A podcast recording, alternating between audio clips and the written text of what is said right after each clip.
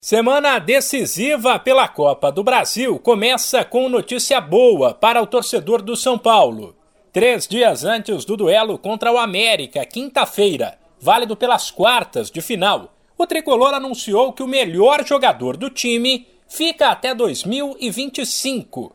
Caleri assinou um novo contrato com o clube. O anterior terminaria em dezembro. A prorrogação se deu por conta do cumprimento de metas. Até então, o argentino estava emprestado pelo Deportivo Maldonado, do Uruguai. Porém, como participou de pelo menos 30% dos minutos jogados pelo São Paulo, desde que ele chegou, foi acionada uma cláusula que obrigava o clube a comprar o jogador. O preço de Caleri também já estava definido: 3 milhões de dólares, cerca de 16 milhões de reais na cotação atual. Neste ano, o atacante soma 19 gols em 40 partidas.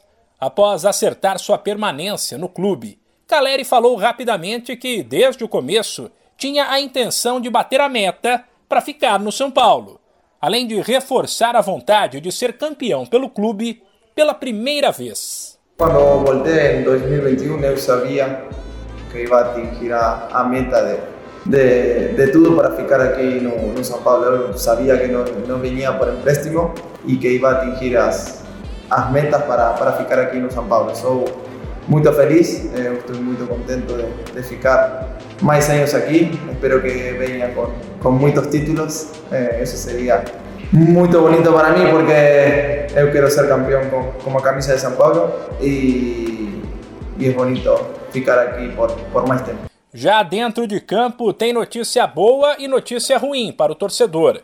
Os zagueiros Léo e Miranda, recuperados de problemas musculares, voltaram a trabalhar com o grupo e podem reforçar o São Paulo contra o América. Por outro lado, o meio-campista Patrick, que deixou o campo com dores no fim de semana diante do Goiás, passou por exame que confirmou um edema na coxa. Ele já iniciou o tratamento, será acompanhado diariamente mas pode ser desfalque. De São Paulo, Humberto Ferretti.